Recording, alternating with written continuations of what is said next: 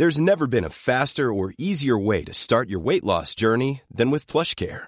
PlushCare accepts most insurance plans and gives you online access to board-certified physicians who can prescribe FDA-approved weight loss medications like Wigovi and Zepbound for those who qualify. Take charge of your health and speak with a board-certified physician about a weight loss plan that's right for you.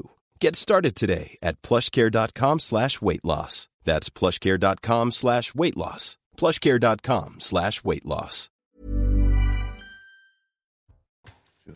Bonsoir à tous, très heureux de vous retrouver comme chaque soir à la même heure pour le coup d'envoi de Soir Info jusqu'à minuit. On décrypte, on débat autour de tous les grands sujets d'actualité et à la une ce soir. Alors qu'Émeric Caron était euh, parvenu à installer le sujet dans le débat public depuis quelques semaines, la France insoumise a finalement décidé de retirer sa proposition de loi visant à abolir la, la corrida sur tout le territoire français face à 500 amendements déposés par les oppositions et les filles a décidé de jeter l'éponge. Tout ça pour ça? Débat à suivre. Tempête au sommet de l'État. Le parquet national financier a élargi l'enquête pour blanchiment de fraude fiscale visant le groupe américain de conseil McKinsey à des faits de financement illégal de campagne et favoritisme. En ligne de mire, les deux présidentielles victorieuses d'Emmanuel Macron et le rôle qu'aurait joué en sous-marin ce cabinet McKinsey. Que risque Emmanuel Macron? On en discute dans quelques instants. Et puis plonger au cœur du sordide avec cette femme de 34 ans qui a été violée alors qu'elle était euh, hospitalisée aux urgences à l'hôpital à Paris. Comment un tel crime a-t-il pu être commis dans une enceinte hospitalière de la PHP Le suspect de 22 ans a été interpellé et il est bien connu des services de police. Il était sous le coup de plusieurs OQTF. On va en parler de tous ces sujets et d'autres thématiques également jusqu'à minuit avec Karim Abrik, évidemment. Bonsoir, cher Karima, de la rédaction de CNews.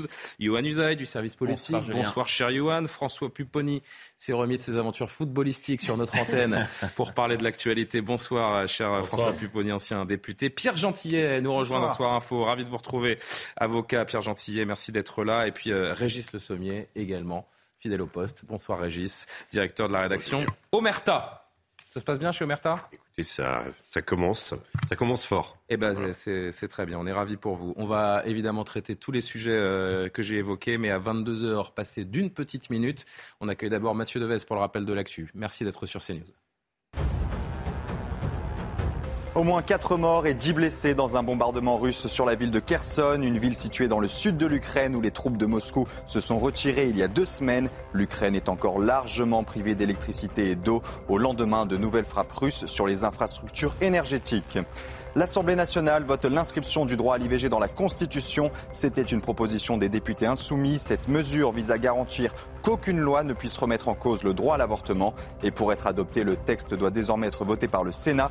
Mathilde Panot se félicite d'un tel résultat. On écoute la chef du groupe LFI à l'Assemblée. L'Assemblée euh, nationale euh, parle au monde. Notre pays, la France, parle au monde et envoie un signal magnifique à l'ensemble des femmes de notre pays, mais aussi à l'ensemble des femmes du monde. Et je crois qu'on a toute une pensée euh, forte lors de ce vote aux femmes qui voient aujourd'hui euh, leur droit à l'avortement entravé. Bien évidemment, on pense aux femmes états-uniennes.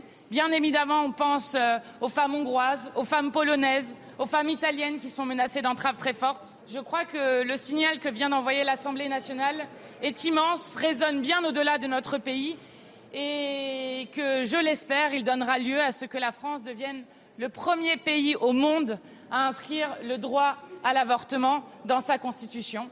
Zéro délinquance dans les transports pour la Coupe du Monde de rugby en France et pour les JO de Paris. C'est l'objectif affiché par Gérald Darmanin. En déplacement à la gare de l'Est à Paris, le ministre de l'Intérieur a dévoilé de nouveaux moyens. En voici les détails. Nous avons décidé, et en prévision de la Coupe du Monde de rugby et des Jeux Olympiques, euh, de multiplier par plus de deux l'effort du nombre de personnes, de policiers, de gendarmes que l'on mettra dans les transports. Ça passe par 200 policiers de plus spécifiques euh, de lutte contre les incivilités et l'insécurité dans les transports en commun à Paris. C'est un effort évidemment euh, sans précédent et euh, ça passe par, en province, la création de nombreux services spécialisés dans les transports. Notre but, c'est évidemment de, continuer à rassurer les Françaises et les Français, et puis ça vient de tomber, la Coupe du Monde de football au Qatar. L'un des grands favoris, le Brésil, a gagné ce soir une victoire 2 buts à 0 avec un doublé de Richard Lisson. C'était contre la Serbie juste avant, hein, qu'il y a une incertitude autour de Kingsley Coman euh, au sein de l'équipe de France. Le Brésil, l'un des grands favoris, le Brésil de Neymar, qui a réussi à s'imposer donc contre la Serbie. C'est Richard Nilsson qui a été l'homme de cette euh, rencontre, puisque vous le voyez, ah ben on peut aller au bout quand même des images, les amis, non? Surtout ah bah alors là, ça c'est ballot quand même parce que c'est le but du mondial que vous venez de nous. Euh, voilà, regardez, contrôle magnifique et la reprise de volée. On la verra dans de meilleures conditions tout à l'heure. Merci infiniment, Mathieu Devez. Je le disais en sommaire, euh, LFI a décidé de jeter l'éponge sur sa proposition de loi pour interdire la, pour interdire la corrida sur le territoire. C'est notre premier thème. À tout de suite. Le retour de Soir Info en direct, c'est nos premiers euh, thèmes abordés ensemble avec Yohann Usa et je le rappelle, Régis Le Sommier, Karim Abric, François Pupponi, Pierre Gentillet. Émeric Caron était parvenu à installer le sujet dans le débat, je le disais tout à l'heure, depuis quelques semaines. La France Insoumise finalement a décidé de retirer, sa proposition de loi visant à abolir la corrida sur tout le territoire. Le débat devait se tenir au, cours de la niche parlementaire ce soir, mais euh, face aux 500 amendements déposés euh, par les oppositions, LFI a décidé de jeter l'éponge. Écoutez Émeric Caron qui réagissait tout à l'heure ça pour ça. Oui, en fait, vous n'avez pas tort. Mais le tout ça pour ça ne vient pas de notre fait, puisque si vous avez suivi un petit peu la nature euh, des débats, on s'est retrouvé face à un déni de démocratie, face à de l'obstruction parlementaire. On s'est réunis tout à l'heure, ça nous a énormément peiné, coûté, mais on a été obligé de constater cette évidence. Les débats, le vote ne pourraient pas avoir lieu avant minuit, parce que vous savez que la particularité de cette niche parlementaire, c'est que ça s'arrête contrairement, euh, contrairement aux autres journées. Mais euh, on considère qu'il faut reposer le débat dès demain dans des meilleures circonstances en déposant une nouvelle proposition de loi qui cette fois-ci sera transpartisane puisqu'au moins cette loi nous aura permis de constater qu'il y a bien des députés dans tous les camps qui soutiennent l'abolition de la corrida. Et donc on déposera tous ensemble.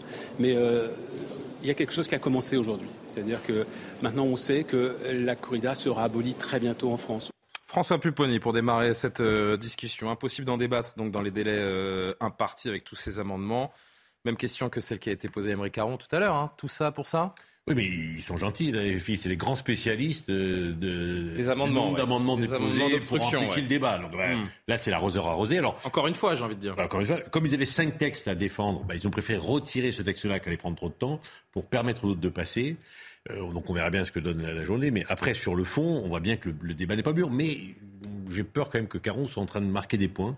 Ah bon? Eh, eh Oui, on voit bien que quelque part, euh, il y a des sondages qui sont sortis, les jeunes ne comprennent plus. Bon, moi, je suis assez... Parce que si on interdit la corrida, demain, il faut interdire la chasse.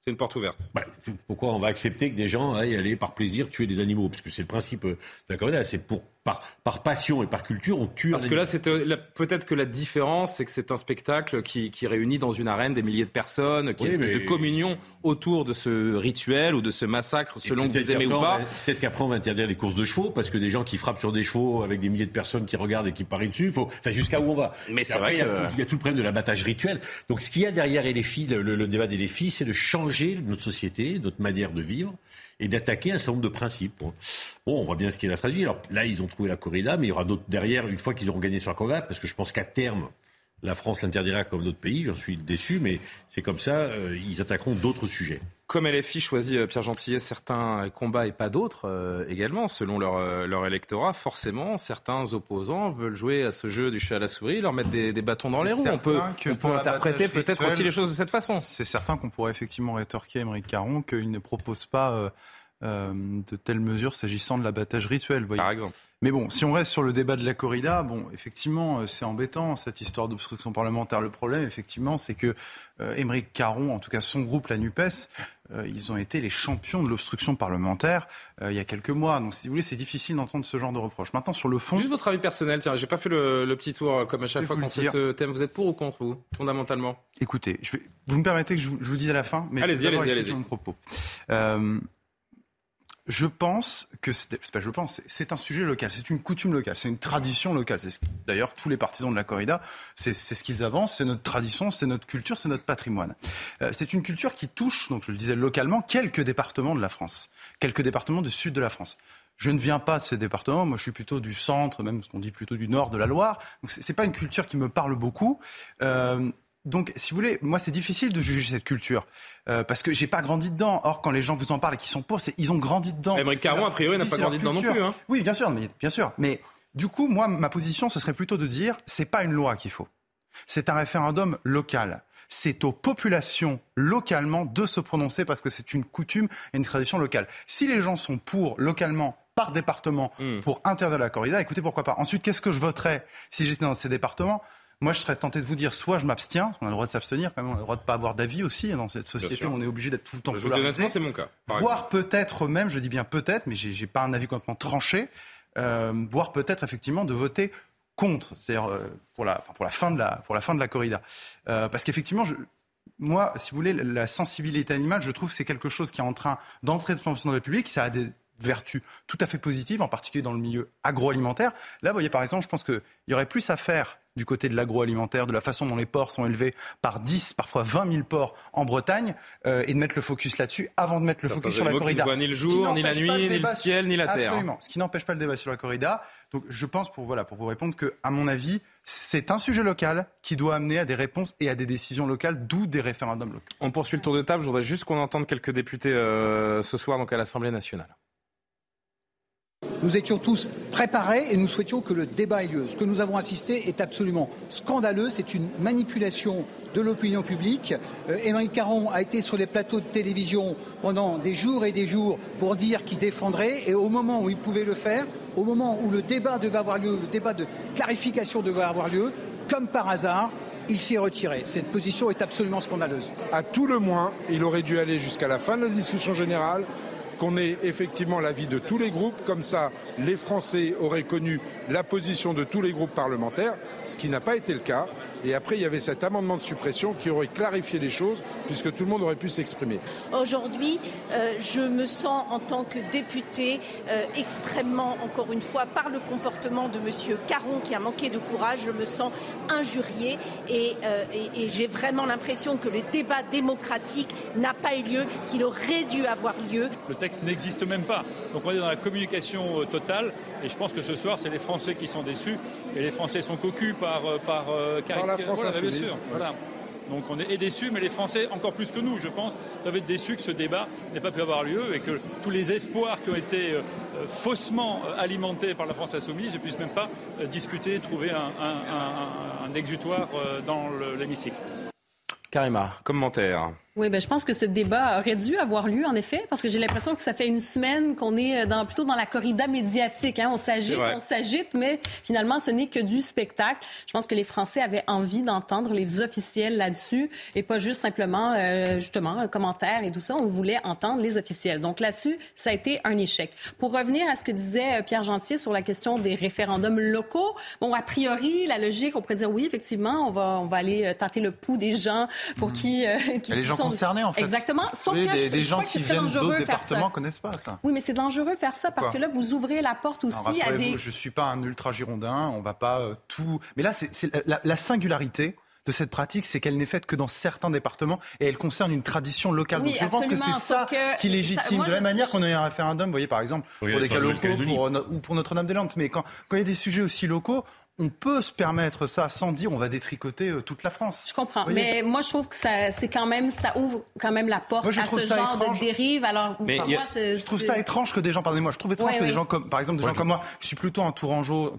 quand dire, entre le Mm, Touraine et mm. le Berry, peu importe, euh, viennent se prononcer sur quelque chose que, que je ne connais pas, que je n'ai pas, que je n'ai pas Mais d'où le fait que ce débat aurait dû avoir lieu. Le rapport à la souffrance animale. Est-ce qu'il faut laisser les amateurs de corrida en paix, Régis Le Sommier? Mais en fait, le, le- moi, ce qui, me, ce qui me dérange dans cette histoire, il y a plusieurs choses qui me dérangent. En effet, que le, le débat soit porté, vous dites que vous êtes tourangeau et que vous n'avez pas finalement à, à interférer.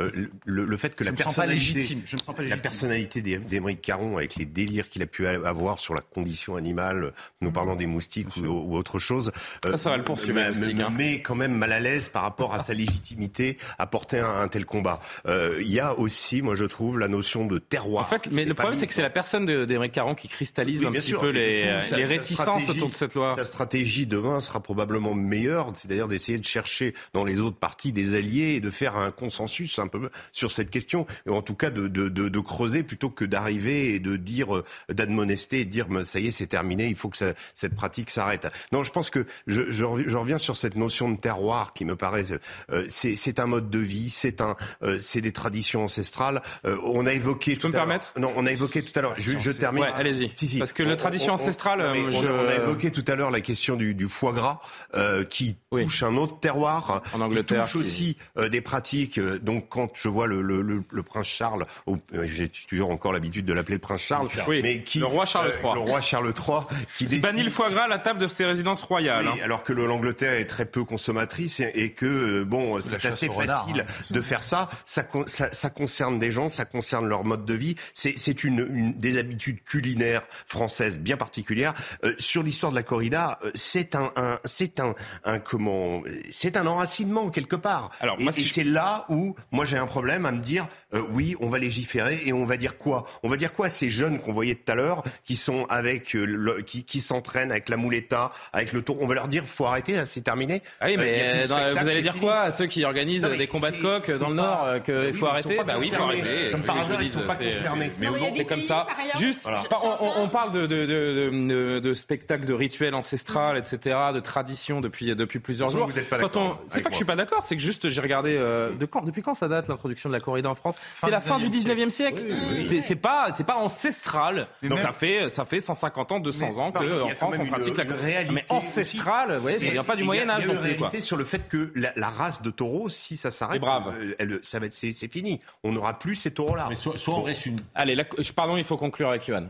Oui, non, rapidement, effectivement, le sens. une fatalité, Johan. Dans oui, 20 ans, ce sera fini. Le sens de l'histoire, c'est ça, parce mm. qu'on voit bien que de plus en plus de Français sont quand même extrêmement sensibles à, la cause et à la souffrance animale. La classe politique, même, s'en empare. La plupart des partis, maintenant, ont des propositions pour éviter la souffrance animale. Donc, c'est devenu quelque chose qui est très concernant pour l'ensemble de la population, en réalité. Et vous avez raison de dire que si c'est quelqu'un d'autre qu'Emeric Caron ou un autre groupe que la France Insoumise qui avait porté ce texte-là, euh, le résultat aurait été différent est-ce que, le texte aurait été adopté Je n'en sais rien. Mais en tout cas, le résultat aurait été différent. Ça, c'est une certitude. Eh bien, on verra dans les semaines, les mois, les années, pourquoi pas, qui viennent, si la corrida euh, résiste à ses euh, opposants. En tout cas, 1-0, euh, j'ai envie de dire, pour les, pour les pro-corrida ce soir. On marque une pause. On se retrouve avec d'autres thèmes. On est, on est parti après la pause pour plus d'une heure sans pub et on va ouvrir évidemment avec cette affaire qui pourrait embêter le plus haut sommet de l'État. L'affaire McKinsey qui rebondit et le PNF qui s'intéresse au compte de campagne d'Emmanuel Macron. A tout de suite. De retour sur le plateau de Soir Info. Avant de poursuivre les discussions, le rappel de l'actualité. Mathieu Devez. Une patiente porte plainte après un viol aux urgences de l'hôpital Cochin à Paris. Le suspect est connu de la police sous plus d'une dizaine d'identités et plusieurs nationalités déclarées. Il est notamment visé par trois obligations de quitter le territoire français. Un footballeur iranien arrêté dans son pays pour propagande contre l'État et soutien aux manifestations. L'ancien international Voria Gafouri a posté une photo de lui en habit traditionnel kurde sur Instagram. L'Iran, je vous le rappelle, est touché depuis septembre par une vague de contestation après la mort d'une jeune kurde suite à son arrestation par la police des mœurs pour un voile mal porté. Du football encore, mais sur le terrain cette fois-ci, la Coupe du Monde au Qatar, le Brésil s'impose 2-0 contre la Serbie avec un doublé de Richarlison et peut-être déjà le but du mondial, à vous d'en juger. Une volée acrobatique en pivot. La France, elle, jouera son deuxième match samedi contre le Danemark. François Pupponi, il est pas mal celui-là. Hein Magnifique. Non, magnifique. L'action est exceptionnelle. Magnifique but du, Brésil qui lance bien donc sa Coupe du Monde euh, face à, la Serbie. Petite inquiétude sur Neymar. Hein. Il a la cheville euh, gonflée. On verra euh, s'il continue la, Coupe du Monde. La star du, du Paris Saint-Germain. Retour à l'actualité un peu plus sérieuse tout de même. Trois juges d'instruction enquêtent sur des soupçons de financement illégal de campagne victorieuse d'Emmanuel Macron en 2017 et en 2022. En toile de fond, les relations entre le chef de l'État et son entourage avec le fameux cabinet de conseil américain McKinsey, les conditions d'attribution de, contrats publics également. Plus de, de compréhension, d'éléments de compréhension avec Sandra Buisson. L'ouverture de ces procédures fait suite à plusieurs plaintes d'élus, d'associations, de syndicats et même de particuliers, mais aussi aux conclusions de la commission d'enquête du Sénat en début d'année. Les parlementaires avaient alors révélé que sous la présidence d'Emmanuel Macron, l'État avait eu massivement recours à des cabinets de conseil privés pour mettre en œuvre des réformes, des stratégies économiques ou des politiques gouvernementales. Ça a été le cas, par exemple, pour gérer l'approvisionnement en masques pendant le Covid ou réfléchir à l'évolution du métier d'enseignant En 2021, ces dépenses se sont montées à près d'un milliard d'euros. La question que se posent aujourd'hui les juges d'instruction désignés le mois dernier, c'est de savoir d'abord si Emmanuel Macron a favorisé certains de ses cabinets de conseil et notamment euh, McKinsey. Le journal Le Monde avait révélé fin mars que plusieurs consultants et anciens salariés de ce cabinet avaient participé à la campagne de 2017 sur leur temps libre. Ensuite, certains avaient obtenu des postes au sein euh, de la Macronie. Cadre d'une information judiciaire distincte, la justice cherche aussi à vérifier si des cabinets de conseil ont pu intervenir et de quelle manière dans les conditions financières des euh, deux campagnes électorales d'Emmanuel Macron, 2017 et 2022. Les magistrats vont donc éplucher ces comptes de campagne. Yohann Usaï, donc c'est un petit peu technique. Hein. Il faut vraiment euh, essayer d'apporter le plus de pédagogie possible pour qu'on comprenne bien euh, les tenants et les aboutissants. La justice cherche à savoir donc si des cabinets de conseil, dont McKinsey, n'ont pas illégalement financé les campagnes du, du, parti présidentiel, sujet extrêmement sensible pour Emmanuel Macron. Quel commentaire à ce stade est-ce que l'on peut apporter?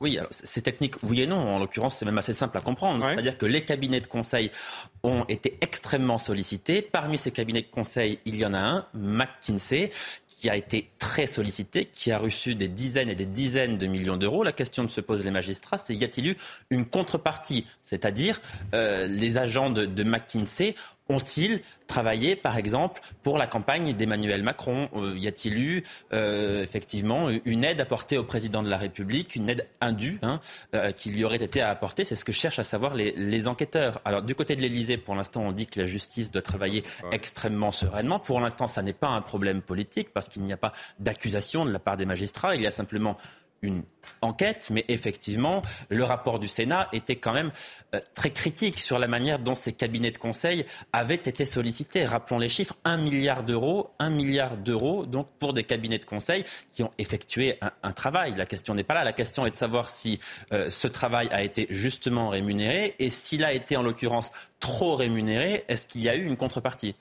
Et on se souvient également, justement, après ce rapport du, Sénat, Emmanuel Macron avait déjà d'une certaine manière contre-attaqué. Je rapporte euh, les propos du chef de l'État à ce moment-là.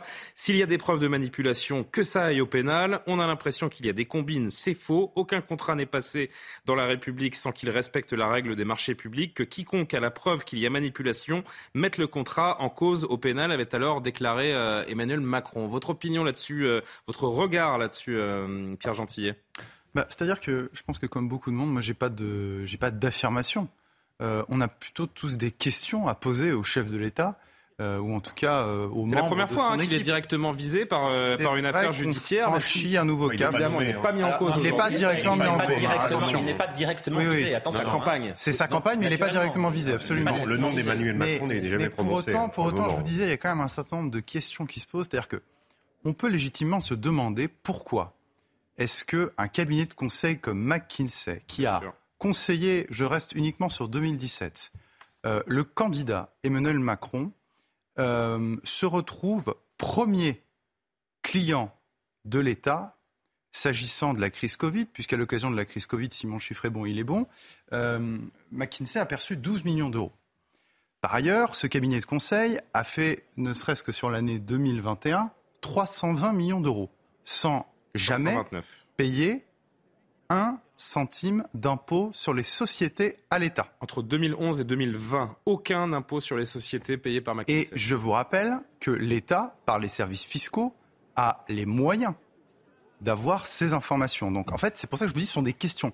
Pourquoi choisir un cabinet de conseil comme celui-ci? D'autant que je vous rappelle, le candidat Emmanuel Macron, il a été élu sur une ligne particulière, celle de l'exemplarité en comparaison d'un autre candidat, soi-disant mmh. pas exemplaire, qui était François Fillon.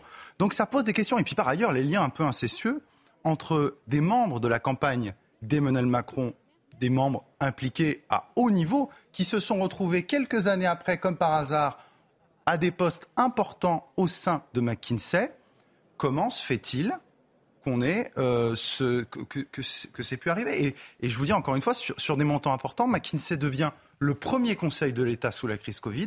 Pourquoi est-ce qu'on prend McKinsey? Et puis enfin, il faut le dire, pourquoi prendre un conseil qui a été autant condamné? C'est vrai qu'on s'interroge sur les raisons qui ont poussé le gouvernement à dépenser autant d'argent public dans le, dans le privé pour des missions régaliennes. Parmi les contrats controversés, Régis euh, conclu avec McKinsey, il y a notamment euh, celui sur l'évolution du métier d'enseignant, facturé 500 000 euros au ministère de, de l'Éducation, et je ne cite que celui-là. Euh, ça relance en effet cette fameuse polémique d'il y a quelques mois sur l'emprise des cabinets de, de conseil privés sur les politiques publiques. Non, puis surtout sur ce, ce cabinet-là en particulier, cabinet américain, euh, on, on, parle de l'exemplarité, on est quand même dans, dans le cadre de, de campagne présidentielle euh, qui, qui donc euh, un, implique le président de la France. Donc là aussi, on peut se poser quand même certaines questions. Et, et surtout, moi, ce qui me, me, choque aussi, et là, donc on a l'impression quand même que ce soir, il y a une sorte de, de, de, de, de choc, puisqu'on a vu les, les, les réactions. J'ai écouté ça en, en venant euh, euh, à l'Assemblée nationale. On sent que les, les euh, comment, le camp d'Emmanuel Macron est un peu euh, est un peu sous le choc, et le parce que le président jusqu'à présent a balayé d'un revers de manche. On a vu ses, ses propos quand il y a eu la commission euh, du Sénat, une commission d'ailleurs qui était qui était faite par un comment un sénateur communiste et un, sénateur des, des Républicains. Donc si vous voulez, il y avait une, euh, c'était pas quelque chose qui était euh, nécessairement à charge pour le président, et donc il a été très, euh, il, a, pris un peu ses parlementaires de haut, et là, ben, il est rattrapé un petit peu, et, donc en effet, est-ce que ça va ouvrir quelque chose de nouveau? Est-ce qu'on va apprendre des choses? Euh, en, tout état de cause Il y a beaucoup de questions, comme le disait Pierre Gentillet, et, c'est surtout ça. Emmanuel Macron là est un peu au pied du mur. Il va quand même devoir s'expliquer. Votre impression, François Pupponi On se dirige vers une, une, tempête dans un verre d'eau ou un, ou un tournant dans le, dans le mandat d'Emmanuel Macron Non, ça peut être un tournant. Ouais. Là, il y a une information judiciaire, deux informations judiciaires ouvertes. C'était le parquet national financier, donc on connaît tout le débat. Si c'est des procureurs qui gèrent l'affaire euh, pour le président de la République, euh, c'est pas sérieux. Donc on, on, saisit de juste. Mais, mais, ce qui est inquiétant pour moi, pour le président de la République, c'est que ces informations judiciaires interviennent après les perquisitions chez McKinsey, où visiblement documents ont été saisis. Donc la vraie question, pourquoi on a recours au, à des cabinets conseils? Ben Parce que tout simplement l'État. Parce qu'on ne sait pas faire. Mais non, l'État est défaillant. Il y a, il y a plus. C'est sur le régalien. C'est sur le régalien. Ce qui, ce qui choque beaucoup l'opinion, c'est que c'est sur le régalien qu'on va chercher les cabinets conseils. On demandait aux administrations de, de s'auto-contrôler pour savoir si elles étaient compétentes. Ça ne marchait pas. Donc le recours à des cabinets extérieurs compétents pour nous donner une vision, moi ça me choque la pas. La Cour des comptes, c'est mais, mais, mais, non, mais la, non mais la Cour des comptes, c'est, ouais, ce sont des, non mais ce sont des magistrats. Moi, sincèrement, les rapports oui, de la sûr. Cour des comptes, quand ils veulent tuer une politique publique, ils la tuent. Bien sûr. Oui, mais, non, mais c'est pas le but. Le but, non, mais le but, selon ta besoin, c'est d'évaluation, oui. pas de contrôle, d'évaluation. Est-ce que nos politiques oui. sont efficaces ou pas Donc un cabinet de conseil est indispensable. Un milliard d'euros. Un milliard d'euros. Le montant peut vous choquer. Non mais, mais moi, je pour des choses, euh, Julien l'a rappelé, qui sont complètement dérisoires. Non, non mais enfin. le montant peut vous choquer. Mais moi, je vous dis que le recours à des, à des structures privées pour avoir une vision un peu différente, ça vous choque pas ça C'est pas. Non mais le sujet, c'est pas ça. Laissez finir Pierre, s'il vous plaît. Pourquoi celui-ci Après, un, pourquoi celui-ci? Deux, ce que recherchent les, ce que vont rechercher les juges, et ce qu'a qu constaté, le, constaté le parquet national financier, c'est de dire est-ce que McKinsey en fait n'a pas travaillé gratuitement pendant la, la campagne d'Emmanuel Macron, ça, ce qui est illégal, ce qui est illégal. Une entreprise ne peut pas travailler gratuitement pour un candidat, elle ne peut pas faire de don à un candidat, et donc il fallait que ça soit facturé. Et si c'était facturé, est-ce que ça n'a pas dépassé les comptes. Voilà. Donc c'est là-dessus. Et puis après, il y a effectivement des problèmes éventuellement euh, d'obtention de marché qui ne seraient pas conformes au, texte en vigueur. Bon, deux derniers mots sur ce, sur ce sujet, Karim Abri, Yohann Usaï Oui, ben, on est à l'heure de cette transparence absolue. Donc je pense que ça peut faire mal pour Emmanuel Macron, l'entourage et tout ça. Et ça pose aussi toute la question de cette crise de la démocratie. On le dit de plus en plus, il y a une crise de confiance aussi de la part des électeurs, des citoyens. Et tout ça alimente cette crise-là. Et je vous dirais aussi que quand on voit l'impact, on pourrait se pencher davantage encore plus sur le rôle de ces fameux cabinets de, conseil, parce que ce n'est pas seulement en France, on le voit de plus en plus, leur mainmise euh, au sein de grands pays, euh, grands pays en Occident. Donc il y a vraiment cette question-là qu'il faut se poser et euh, qui contribue à cette crise de la démocratie et de la confiance. Des liens euh, trop, euh, trop proches, trop intimes entre le président, le chef de l'État et, le, et ce cabinet de conseil McKinsey, Johan, pour conclure? Écoutez, les magistrats le diront, mais mmh. c'est qui lui est reproché a, priori. Donc on verra ce que, ce que, ce que dit l'enquête. Euh, un mot sur le PNF simplement. Parce le parquet national financier. Oui, euh, vous savez que l'opposition, notamment les Républicains et le Rassemblement national, ont longtemps, très longtemps accusé le parquet national financier d'être politisé, d'enquêter toujours sur les mêmes, d'avoir une orientation politique. Euh, voilà. Ça tord le coup à cette affirmation. Qui les, aurait conduits à enquêter sur François Fillon, sur etc. etc. Bon, là, il enquête sur le président de la République en exercice ce qui montre bien quand même qu'a priori, le parquet financier s'arrête là où il y a des problèmes supposés et qu'il ne tient pas compte de l'orientation politique de ceux sur qui il enquête. L'affaire Katnins, on avance dans ce soir info. L'affaire Katnins, qui, euh, on vous en parlait hier, provoque la polémique après les dernières déclarations de son épouse euh, Céline que l'on vous révélait euh, hier. Elle l'accuse de plusieurs années de violence physique et morale. Faut-il qu'il démissionne? On s'est posé la question depuis hier. On en reparle quelques instants parce que les réactions politiques, elles affluent encore ces dernières 24 heures, notamment celle, de, Marlène Schiappa qui était chez Laurence Ferrari tout à l'heure. Nous, on est en train de monter une structure de lutte contre les violences sexistes et sexuelles chez Renaissance. Et justement, on pose une doctrine claire pour savoir à partir de quand on est exclu. Et pour moi, quelqu'un qui a commis des violences conjugales euh, n'est pas quelqu'un qui est euh, désormais fondé ou apte à représenter euh, la nation française à l'Assemblée nationale.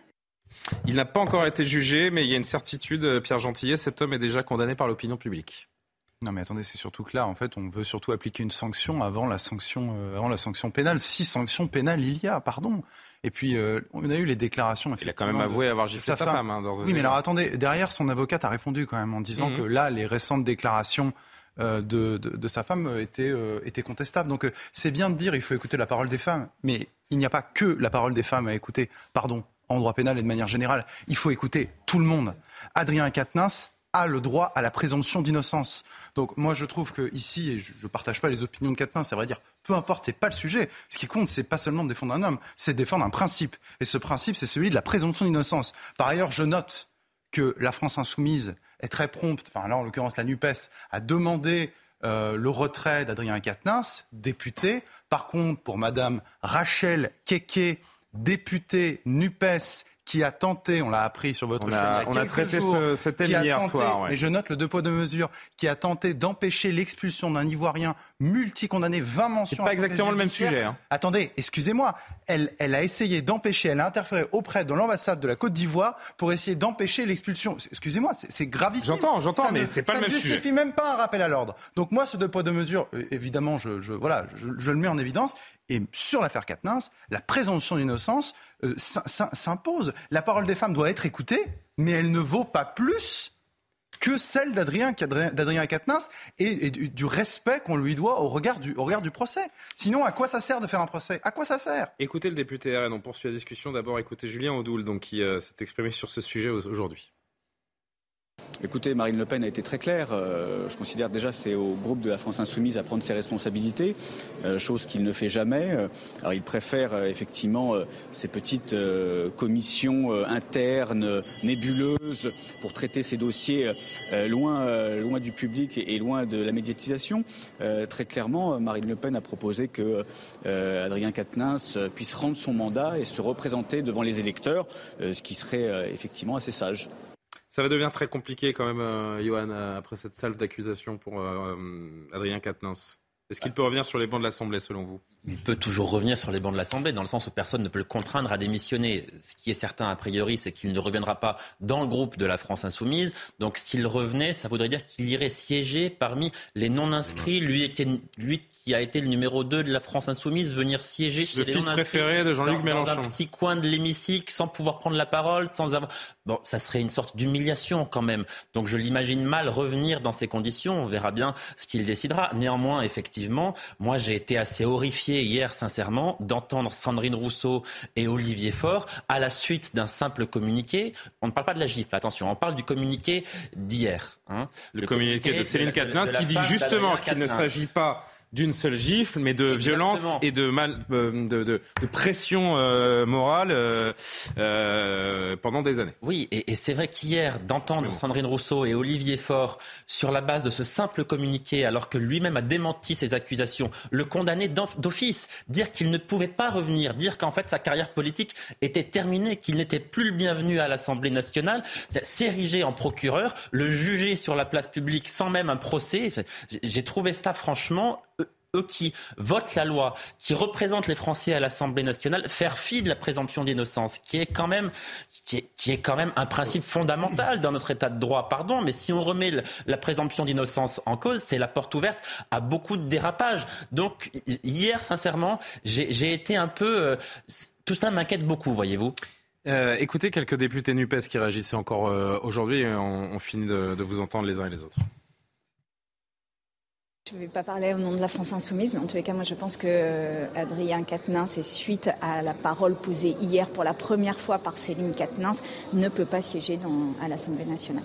Ben, dans l'attente de la justice, moi je considère qu'Adrien Quatennens ne peut pas revenir sur nos bancs, il ne peut pas parler au nom de la NUPES, il ne peut pas parler en notre nom parce que pour l'instant, il y a des soupçons qui pèsent sur lui et qui euh, donc doivent faire l'objet euh, d'une décision de justice. Et à ce moment-là, nous verrons ce qu'il en est. Mais à ce stade, je considère que, au vu des déclarations de son ex-femme, sa future ex-femme, eh bien, euh, ces accusations sont très graves. Elles doivent être prises en considération.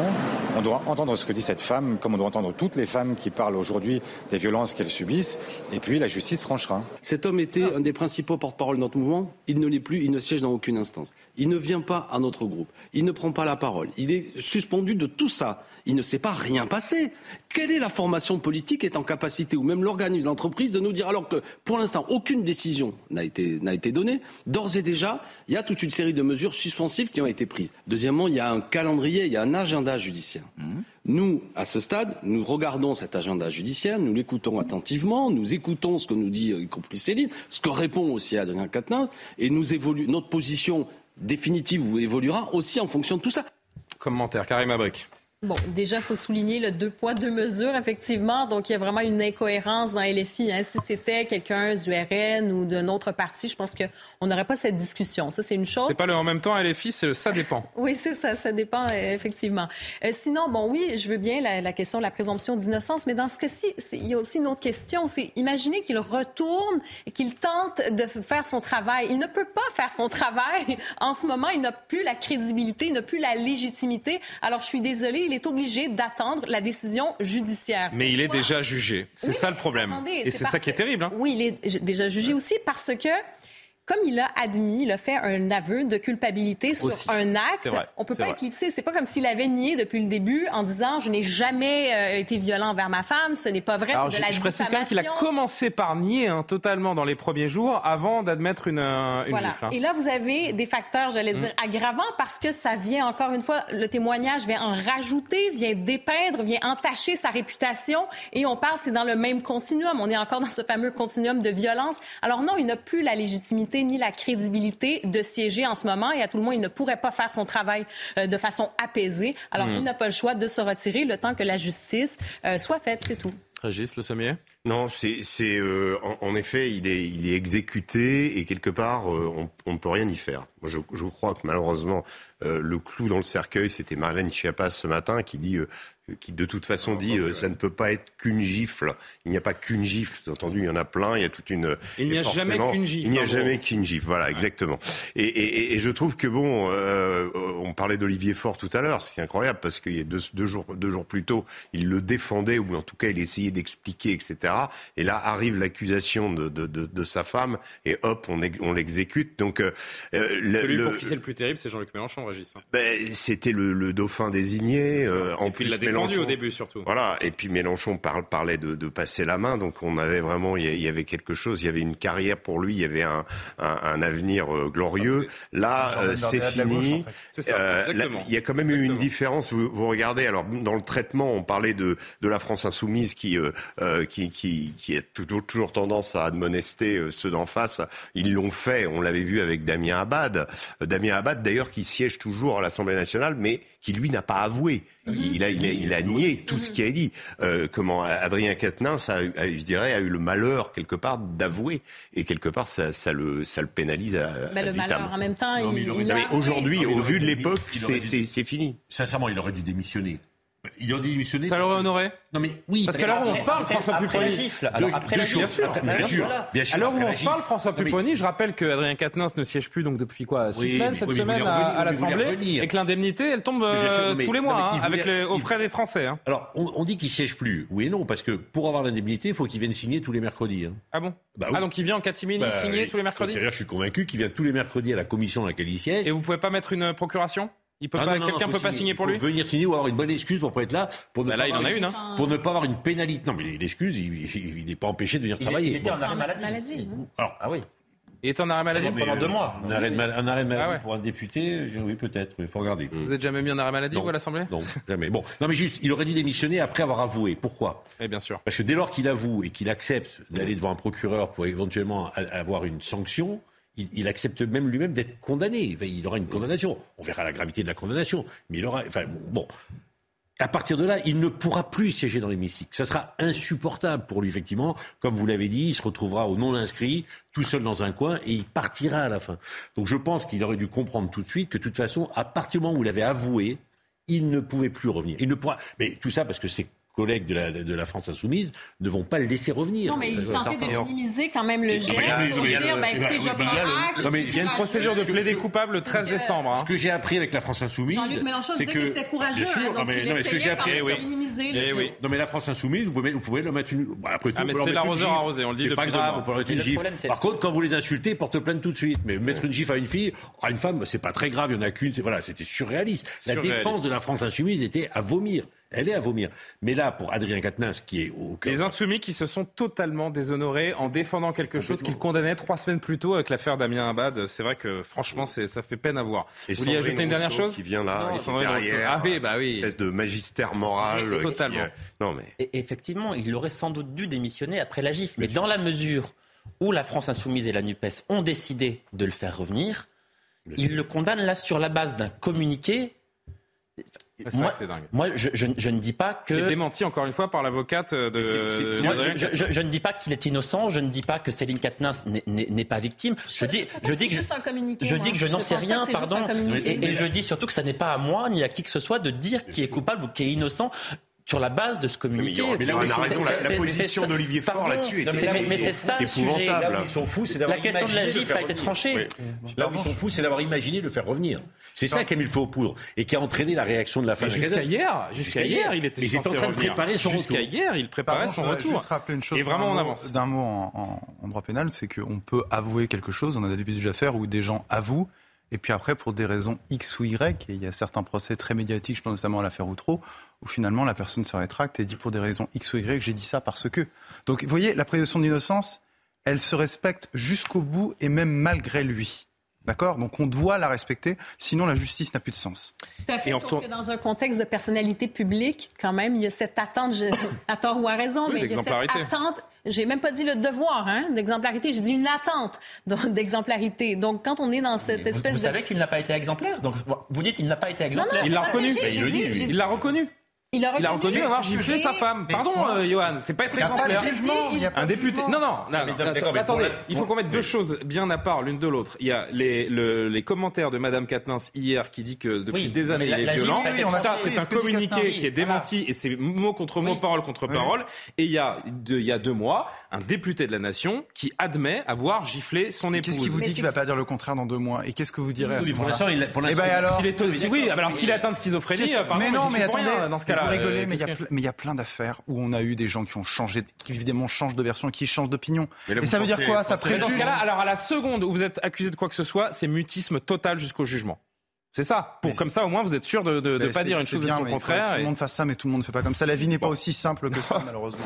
Euh, merci de me le hein. rappeler, euh, Non mais c'est vrai, c'est vrai. C'est vrai. D'ailleurs, on va on va retourner certainement d'ici la fin de cette émission euh, du côté de, hum, de l'Assemblée nationale parce que Johan, je parle sous votre contrôle. À l'heure où l'on se parle, il y a des débats qui sont extrêmement chauds. Les députés, avec Florian Tardif, qui qui nous communique des, messages quasiment en, temps réel, des députés qui sont à deux doigts d'en venir aux mains. Il y a des suspensions de séance sur suspension de, de séance. En quelques mots, parce qu'on regardera les images et on discutera tout à l'heure, qu'est-ce qui est en train de se passer là tout de suite ce soir à l'Assemblée? Oui, en ce moment, on est toujours dans la niche parlementaire de la France insoumise, qui ont, euh, qui, la France insoumise qui a déposé une proposition de loi pour la réintégration des personnels soignants non vaccinés contre la Covid-19. Donc les députés dans l'hémicycle sont en train de débattre de cela. Ils ont encore une heure et cinq minutes pour adopter ou non euh, cette proposition euh, de loi. Et euh, la discussion est extrêmement tendue. Il y a des, des insultes qui fusent dans l'hémicycle. Certains députés nous rapportent des propos hallucinants. Qui sont même à, à deux doigts d'en venir aux mains. Les huissiers sont obligés de, de s'interposer pour éviter effectivement qu'il y ait, euh, disons, des bagarres au sein de l'hémicycle.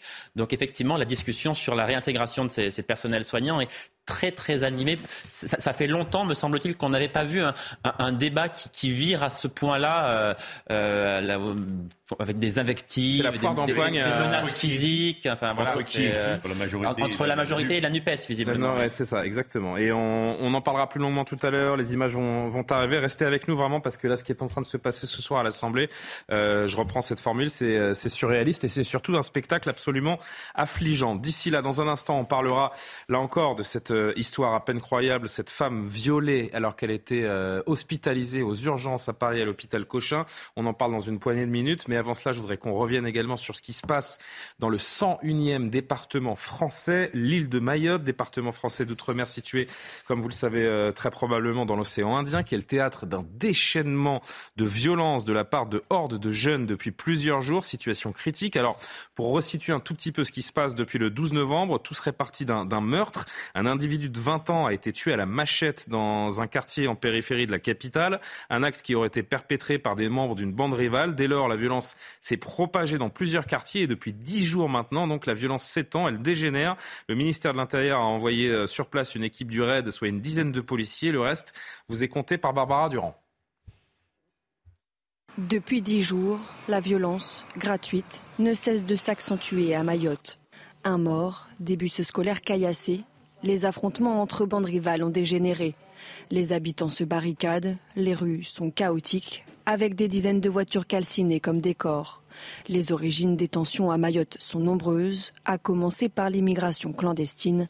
Selon Estelle Youssoufa, députée de Mayotte, une personne sur deux sur l'archipel est étrangère. Moi, je dis souvent que euh, Mayotte, c'est euh, Lampedusa ou Lesbos pour la France et qu'il faut le regarder comme, tel. On ne peut pas utiliser l'insularité de Mayotte pour nous enfermer, nous, euh, dans une prison à ciel ouvert euh, où euh, l'État a renoncé et où des, hordes de gamins sans foi ni loi font régner la terreur.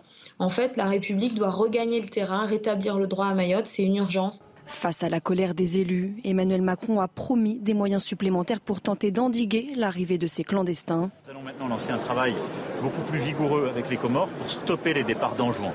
Et donc on va mettre plus de moyens aussi militaires en mer pour pouvoir éviter les arrivées, mais il faut stopper les départs parce que c'est pas en mer qu'on peut refouler dans des conditions qui seraient trop difficiles d'un point de vue humanitaire.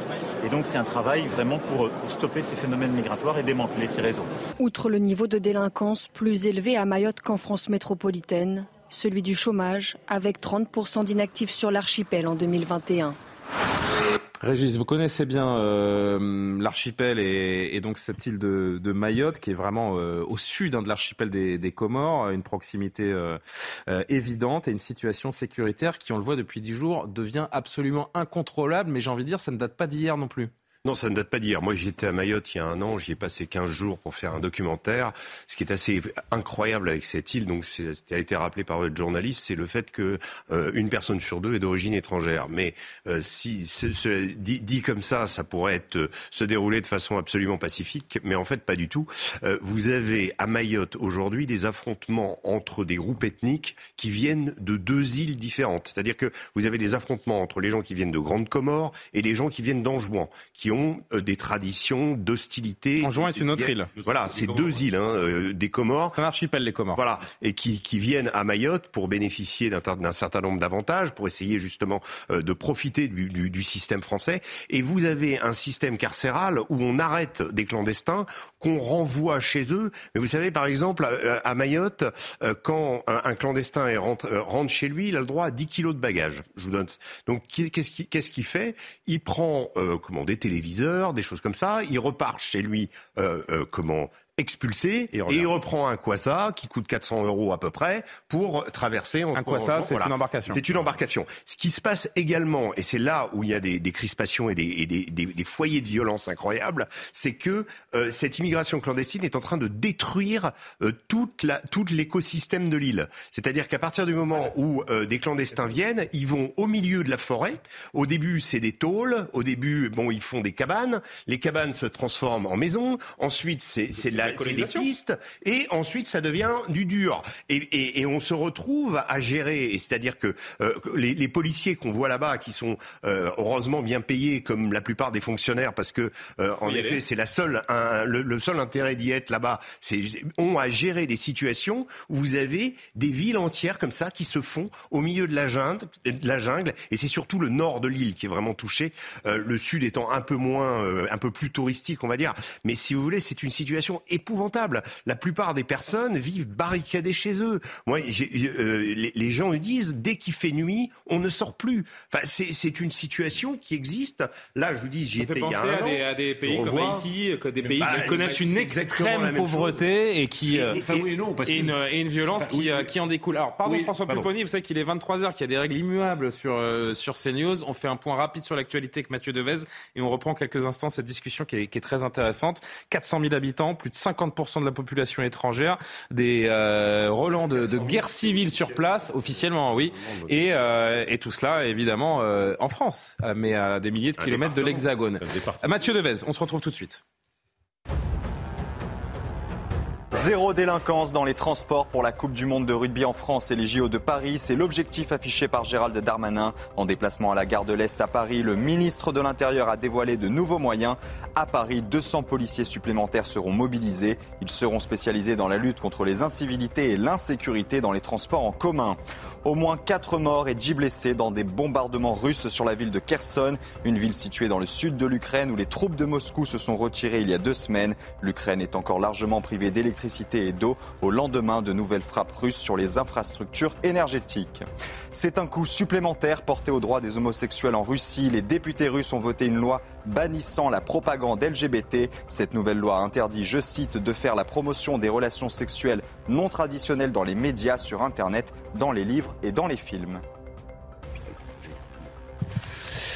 Nous sommes de retour donc pour euh, parler de la situation à Mayotte. Avant de vous entendre les uns les autres, écoutez ce, euh, représentant syndical de euh, Police Alliance à, Mayotte qui donne son impression notamment sur ses renforts. C'est que le RAID, donc une, équipe du RAID, soit une dizaine de policiers, été promis par, par l'État. Est-ce que ça va suffire à contenir le problème? Écoutez-le. Ni plus ni moins, la venue du RAID est, est, saluée par nos collègues, bien évidemment, de par leur capacité à pouvoir intervenir assez rapidement et avec des moyens spéciaux euh, sur le territoire qui actuellement est embrasé. Maintenant, le problème est combien de temps cela va durer, d'accord? Je pense que actuellement, pour nous, cette politique n'est ni plus ni moins que la politique de mettre la poussière sous le tapis. Maintenant, une fois le départ du raid, je me demande ce que ça va devenir. Est-ce que ça va s'embraser puissance 10 par rapport aux, événements derniers?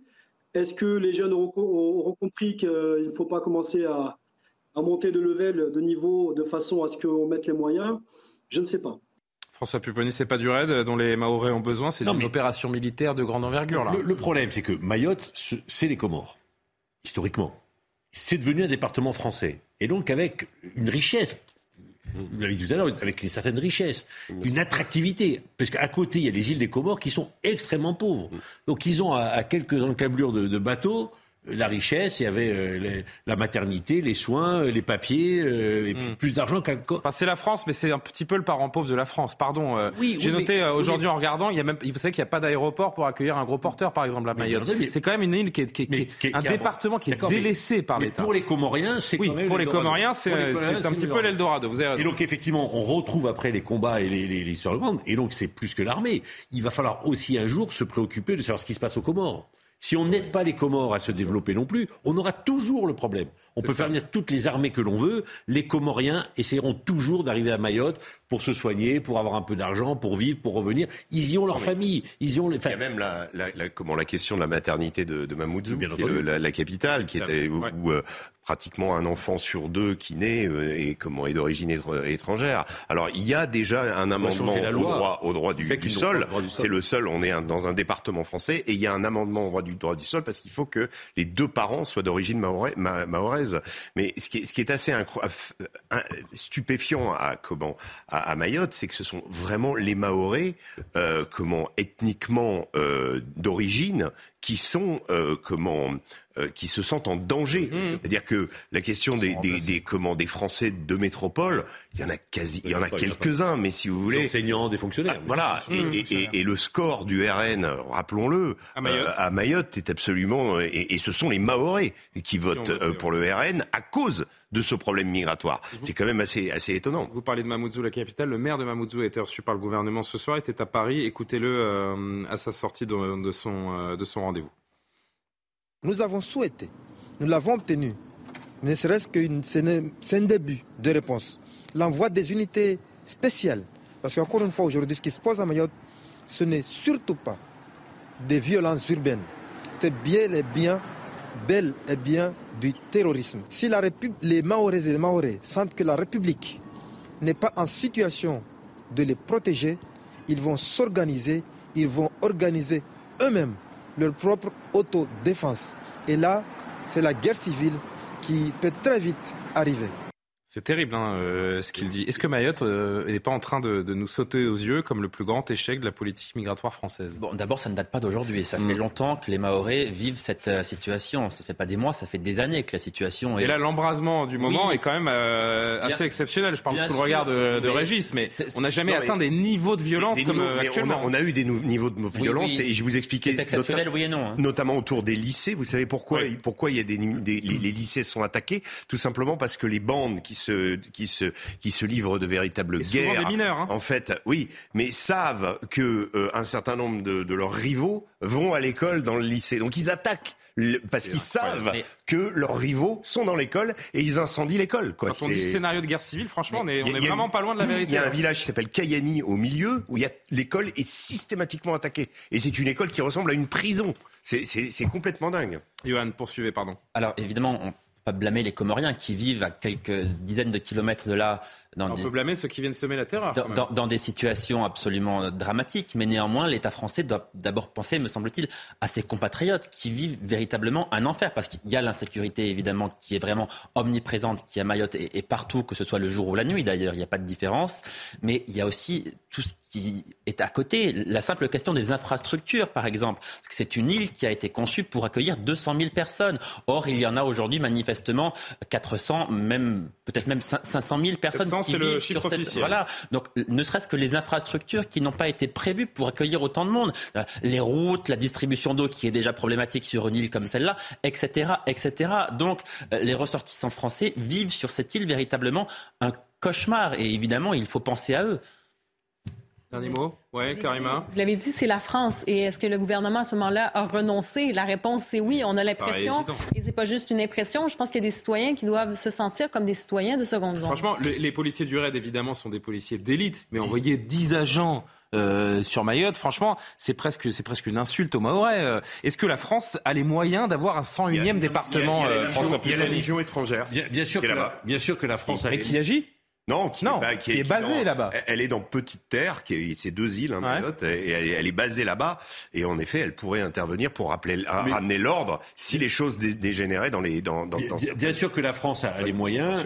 On est là-bas pour des raisons. Alors qu'elle se les donne on est, des, on est là-bas pour des raisons stratégiques. Là où nous avons fauté, c'est que nous avons abandonné les Comores. Si nous mmh. avions mené une politique de développement des Comores, on abandonne les Comores aux Et les Comores, c'est indépendant, non? Oui, mais on aurait pu faire une politique. On avait une politique de développement aux Comores qui leur permettait d'avoir de, de, faire la coopération internationale pour se développer. On a laissé ça aux Saoudiens et on a laissé ça aux Chinois. On s'est retiré des Comores. Les Comores sont en grande difficulté et ils viennent. Donc, si on n'a pas une politique intelligente dans l'ensemble de la zone pour être présent, il vaut mieux effectivement euh, euh, dire qu'on a abandonné. On suivra évidemment avec grande attention ce qui se passe euh, à Mayotte. À quoi? On est, on est à combien là de la métropole? 8000, 9000 kilomètres? Oui, à peu près. Environ? Bon, euh, plus proche de, de, chez nous, mais cette histoire euh, à peine croyable. Énième épisode hein, d'acte euh, criminel commis par un étranger en situation illégale. Une femme victime d'un viol à l'hôpital Cochin. Ça s'est passé fin octobre par un autre patient de, de l'établissement. Elle a porté plainte pour mise en danger de la vie d'autrui. Alors pour vous expliquer ce qui s'est passé, elle est âgée de 34 ans. Elle avait été admise aux urgences dans la nuit du 27 au 28 octobre dernier à la suite d'un traumatisme crânien après un malaise. Le suspect aurait repéré la victime, euh, puis aurait simulé un coma éthylique une heure plus tard afin d'être lui aussi admis à l'hôpital et donc être euh, à proximité de, de cette femme. Euh, ce genre de 22 ans, selon l'identité qu'il a fournie, est défavorablement connu des services. Il était visé par trois obligations de quitter le territoire français sous trois identités différentes. Marine Sabourin nous dit la suite. Il est 4 heures du matin lorsqu'un infirmier surprend un homme en train de violer une patiente inconsciente dans sa chambre. L'individu prend alors la fuite avec en sa possession la carte bleue de la jeune femme. La victime a décidé de porter plainte contre X par le biais de son avocat. Selon lui, les faits qui se sont déroulés dans l'hôpital public Cochin sont un double traumatisme. Dû aux faits criminels dont elle a été victime, mais également au regard des circonstances, à savoir que ces faits criminels ont eu lieu dans un hôpital. Généralement, dans un hôpital, on se sent en sécurité. Dans un communiqué, la PHP a d'abord tenu à exprimer son soutien et sa solidarité à l'égard de la victime et à confirmer l'agression de la patiente au sein de ses locaux. L'hôpital apporte également les premières précisions sur le déroulement des faits. Il a été vu sortant de la chambre de la victime. Le personnel du service a tenté d'intercepter le suspect qui s'est alors débattu et s'est enfui. Une analyse précise de la chronologie des événements est en cours en interne. L'individu est finalement interpellé par la BAC quelques minutes plus tard sur la voie publique. Le suspect, âgé de 22 ans, est connu des services de police sous une dizaine d'identités différentes et a donné plusieurs nationalités. Il a notamment été interpellé en juillet 2022 pour vol et était sous le coup de trois obligations de quitter le territoire français. Depuis le 30 octobre, il est mis en examen et placé en détention provisoire pour viol commis par une personne sous l'emprise de stupéfiants, ainsi que pour vol et escroquerie. C'est à peine croyable, je le disais, je me répète parce que j'ai du mal à le croire. En effet, on est en milieu hospitalier, au cœur de la PHP, et euh, comment un tel crime peut être commis dans une enceinte hospitalière? Alors, c'est intéressant ce sujet, c'est-à-dire que c'est dramatique, mais je veux dire, euh, moi je me souviens qu'au moment de l'affaire Lola, c'est un crime l'affaire Lola, le viol ici c'est un crime aussi, hein, je le rappelle, euh, on nous a dit il faut surtout pas euh, parler, on en parlera plus tard, vous savez, de la question des OQTF, puisque lors de l'affaire Lola, je vous rappelle, la personne faisait l'objet d'une OQTF qui n'a pas été exécutée à temps. Euh, là, on a, sous des termes un peu moins barbares, mais tout de même atroces, une nouvelle Lola, puisque l'auteur présumé, enfin l'auteur présumé, le suspect ici, fait l'objet, a fait l'objet de trois obligations de quitter le territoire français une nouvelle fois, pour Darmanin, c'est encore un échec. C'est encore une responsabilité de l'État. Si cette personne, comme pour Lola, vous savez, moi, quand j'ai manifesté euh, place d'Enfer Rochereau euh, lors de la manifestation qui avait lieu en soutien justement à Lola, c'était pas que pour Lola. C'était pour toutes les Lola, mmh. passées, présentes et futures. Mmh. Mais vous voyez, là, on en a une future, c'est-à-dire une personne qui a, subi euh, un crime atroce, d'une personne qui, normalement, si c'est bien elle qui est reconnue coupable des faits, euh, qui aurait dû être expulsée. Je m'arrête sur les trois OQTF, juste une, seconde, parce qu'on nous parle de trois identités différentes. Là, c'est vraiment à l'avocat, au pénaliste que je m'adresse. Euh, comment alors, à l'avocat tout court, mais bon, je sais que vous maîtrisez tous les sujets, donc, euh, mais désolé. Comment est-ce que c'est possible, en fait, qu'il y ait une OQTF sous trois identités différentes? Parce que je me dis que quand on prononce une OQTF mm. sur quelqu'un, euh, on a euh, ses empreintes ou euh, quelque chose. Donc si, pas, je pourrais pas vous répondre. Et on prend pas les empreintes? On prend pas les empreintes? Il y en a qui arrivent à se brûler les doigts pour pas emprunter. Mais là, c'est dans les films de. on n'est pas obligé. On n'est pas obligé de. Juste en un mot, je vous dis, on n'est pas. Il y a quand même des droits de la personne. Il y a des droits de la personne qui, qui, qui s'opposent et qui peuvent être opposés, hein, typiquement par ces personnes. Ne serait-ce que par exemple pour contrôler si les gens sont vraiment mineurs. Vous voyez, le test on peut s'y soustraire. Donc on ne peut pas avoir toutes les informations qu'on veut euh, du fait du cadre. Mais moi, je comprends pas qu'en fait que des criminels étrangers ne soient pas identifiés. Il n'a pas commis de délit. Il a violé une femme. Non, non, mais avant. Ah, avant, pardon. Il n'a jamais été condamné. Euh, il a quand même, euh, il est connu défavorablement des services. Ce qui, est, ce, qui est, ce qui est assez fou dans cette histoire, et j'écoutais le, à, à, midi le, euh, l'avocat de, de, cette jeune femme, c'est que l'avocat dépose une plainte. Il faut bien voir ce que c'est. Il dépose une plainte contre X euh, qui vise l'établissement en fait par, qui, qui, a péché par euh, mise en danger de la vie d'autrui, par défaut, parce qu'à partir du moment où on est dans un hôpital, on, on, on, est, on est protégé, en théorie. Or là, ça n'a pas été le cas. Ce qui est assez fou, c'est que cette affaire s'est déroulée dans la nuit du 27 au 28 octobre, et que nous sommes aujourd'hui le 24 novembre, donc quasiment un mois après, et que s'il n'y avait pas eu cette plainte, bah, on n'en aurait pas entendu parler. Parce que même à Cochin, euh, je vais vous dire, il y, a des, il y, a des, personnels soignants à Cochin qui, qui ont appris l'affaire aujourd'hui. La preuve avec cette infirmière donc, qui répondait. Donc ça veut dire que un, une affaire comme ça, avec cette énormité de ce type qui a, euh, ne serait pas sortie sous le tapis si euh, il n'y avait pas eu cette plainte parce que il y a une responsabilité de l'hôpital visiblement. Tout n'est pas clair. L'avocat n'a pas tout dit parce Après le propre, moi, je, ce que je me dis aussi, c'est que le propre de l'hôpital, c'est aussi d'accueillir tout le monde. On peut pas faire d'un hôpital un Mais, mais c'est ça qui est terrible. C'est euh, que même une très, personne en situation délicat. irrégulière. Le fait que ce soit pas sorti et que les personnels de Cochin aient appris ça aujourd'hui, ça je trouve ça dingue. Écoutez cette infirmière interrogée euh, par nos équipes aujourd'hui. J'ai l'extrait du député. J'ai été euh, très choquée euh, d'apprendre euh, par les, médias ce qui s'était passé il y a bientôt un mois. J'en ai fait part, puisque aujourd'hui nous, nous, avions un CHSCT hasard du calendrier.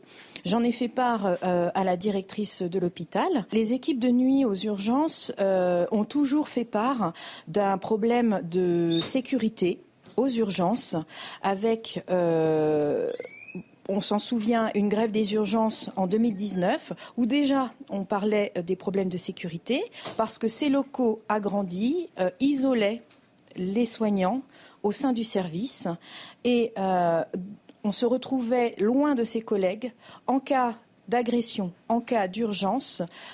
C'était beaucoup plus difficile d'appeler à l'aide pour avoir l'aide des collègues, pour intervenir. C'est quand même assez incroyable. Yohann Usaï. Non, mais c'est vrai que les Français maintenant attendent quand même. Ils n'avaient rien à faire là. Des, des, réponses, mais surtout des solutions, parce qu'on voit bien que ce cas de figure est en train de devenir quelque chose, je, je, je n'ose pas dire qui se banalise, mais c'est vrai que les affaires euh, de ce type-là, avec des personnes visées par des OQTF, on en parle peut-être pas tous les jours, mais au moins toutes les semaines. Donc les, les, les, les, Français sont en train de prendre conscience de ce problème-là, parce qu'avant les OQTF, c'est vrai qu'on en parlait beaucoup moins, effectivement. Là, c'est en train de devenir un véritable problème de société. Donc on attend du gouvernement qu'il prenne effectivement des mesures. Gérald Darmanin a annoncé que euh, sa loi qui sera débattue à partir du mois de janvier au, Sénat permettrait de résoudre une partie du problème, mais une partie seulement. Et on comprend bien que le gouvernement soit quand même un peu démuni vis-à-vis -vis de cette situation, parce qu'en en réalité, il n'est pas complètement souverain concernant les, les, les, OQTF et l'immigration, euh, vous savez que les OQTF, ça dépend aussi beaucoup du pays de retour ou du pays d'origine, en l'occurrence. Vous savez que la France, concernant le droit, est liée aussi par tout un tas de, de, traités. Il y a le droit européen également qui régit le droit français. Il y a des traités, notamment pour les mineurs, etc. Donc la France, de ce point de vue-là, ne peut pas faire complètement ce qu'elle veut. Et les Français sont aussi en train de se rendre compte que concernant l'immigration et le, les OQTF, la France n'est pas un pays complètement souverain. Mais on a une femme de 34 ans qui a été violée sur son lit d'hôpital et qui paye les conséquences de l'impuissance de l'État. Voilà la, voilà la situation. Sur, sur, par rapport à ce que vous disiez sur les empreintes, l'OQTF, on, Moi, je trouve ça fou. on trouve un clandestin. Non, mais quand vous faites votre passeport, votre carte d'identité, vous, vous, mettez votre empreinte. Oui, pas, Par contre, quand vous, vous, êtes étranger, vous commettez un délit en France, on ne prend pas, pas votre empreinte. Lui, lui, dans le cas présent, n'est pas commis de délit avant. On lui a remis le QTF, il a donné 10 identités différentes. C'est-à-dire qu'il n'a pas de papier. Oui. Il dit un jour, je m'appelle Tartampion, là, oui. et on note. Et on ne lui prend pas ses empreintes parce qu'il n'a pas commis de délit. Donc on lui dit, monsieur, il faut rentrer chez vous. Oui, d'accord, très bien. Et il va, il rentre dans un hôpital, violer une femme. Et voilà ça veut dire que les, les, les, étrangers en situation irrégulière prémédité, hein, savent qu'ils n'ont quasiment de... aucun risque. Non, mais je crois, je crois qu'il avait déjà été en contact avec la personne qui a fait un malaise dans un bar. Oui, il l'a repéré. Il l'a repéré. A une préméditation totale. Il a fait semblant de faire. Mais c'est exactement ça. Il a réussi à se faire admettre pour être à proximité, la violer et ensuite repartir. Et ensuite, quand même être interpellé. Heureusement. Il s'est fait arrêter dans une épicerie. Il s'est pas fait Oui, bien sûr, bien sûr. Karim Abrik, allez, on conclut là-dessus. Sur la question question des OQTF parce qu'effectivement, je pense que les Français maintenant sont au courant. Avant, on aurait peut-être pu dire bon, il y a des cas isolés, on comprend pas trop. OQTF, maintenant, on, ne définit même plus tellement. Ben, exactement. c'est vrai. Pour rappeler l'obligation du territoire français. Mais maintenant, en fait, on en parle tellement tous les jours. C'est ça. Et c'est toujours lié à un délit ou à un crime. Tout le monde sait ce que ça veut dire tout le aujourd'hui. monde- Tout le monde sait ce que ça veut dire. Vous voyez, c'est intéressant. C'est la première fois, je crois, sur le plateau que j'entends le terme OQTF sans qu'il soit défini au préalable, parce que je pense que les téléspectateurs plus nécessaire. connaissent malheureusement l'OQTF et connaissent même que C'est vrai. 90% Bonne remarque. des OQTF ne sont pas exécutés. Oui, tout à fait. Voilà. Donc, il y a une responsabilité maintenant d'État parce qu'on fait le constat. Maintenant, on a, même des chiffres, on le voit, on ne peut pas faire abstraction. Il y a un projet immigration, donc avec de nouvelles données. Vous l'avez dit, Johan.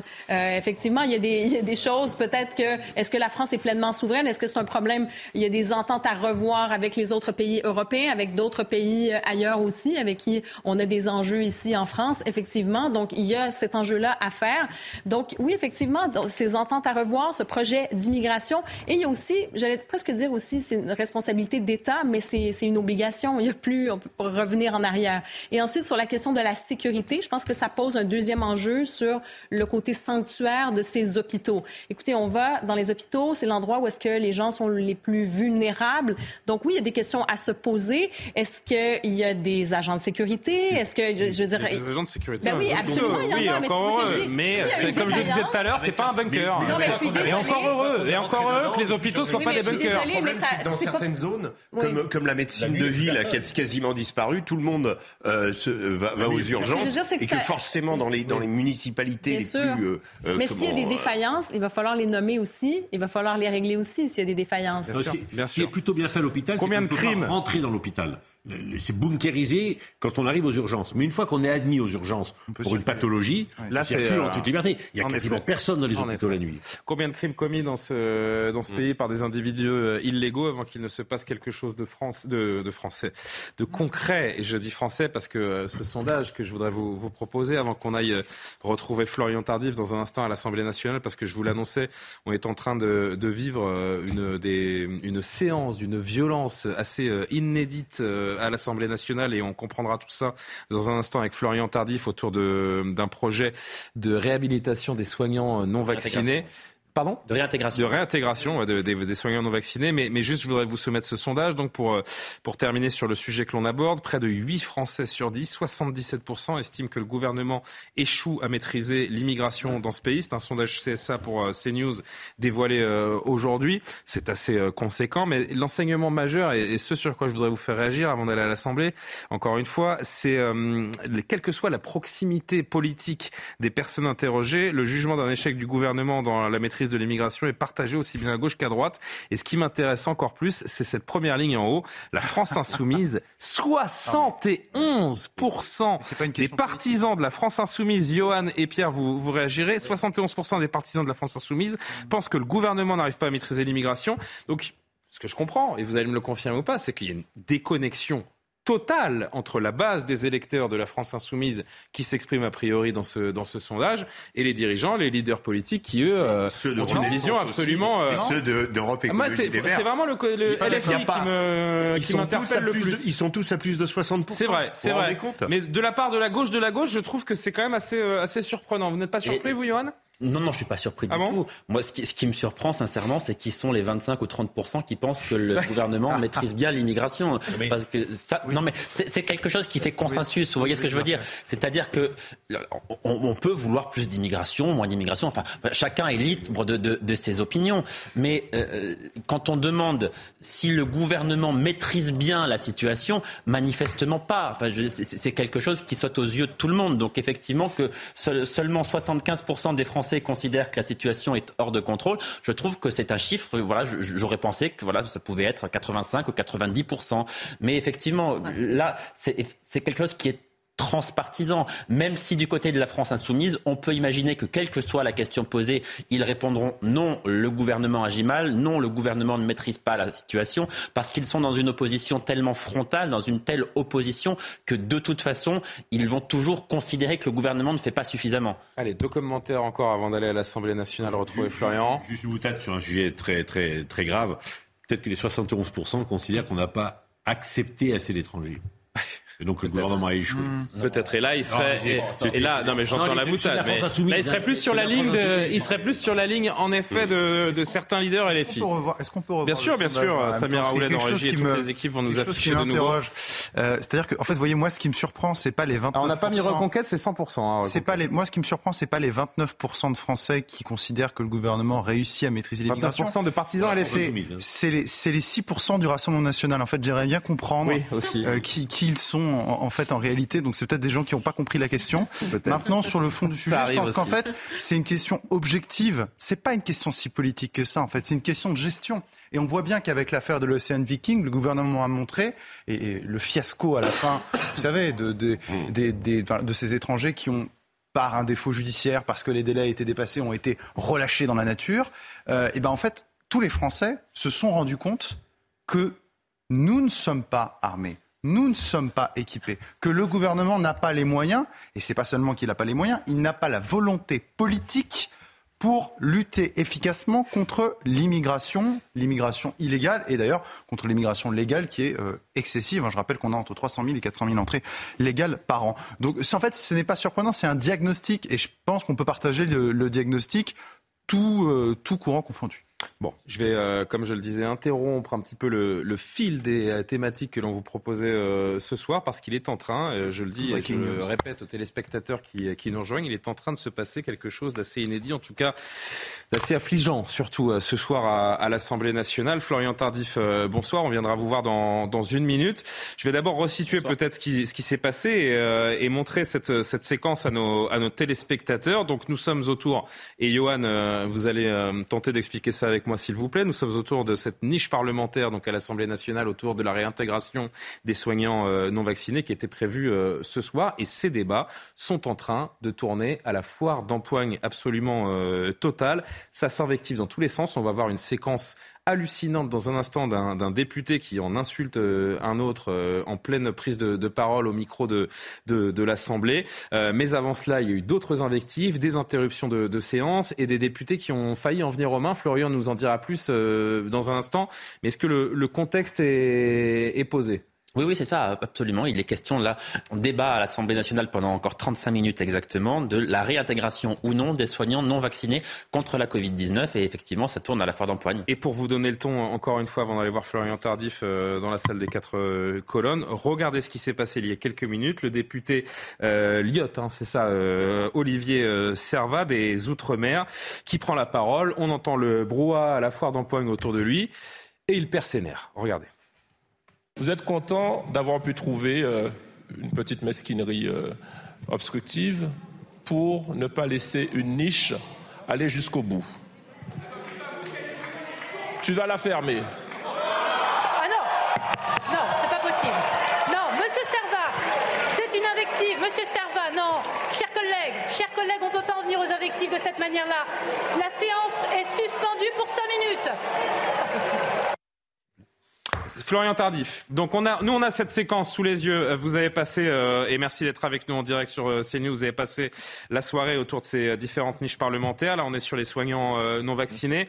On, échange hein, et on voit vos, messages. Je le dis à nos téléspectateurs sur sur nos mobiles en direct depuis depuis près d'une heure maintenant. Vous nous alertez quasiment en temps réel sur sur ces invectives, ces suspensions de séance et ces députés qui sont à deux doigts d'en venir aux mains.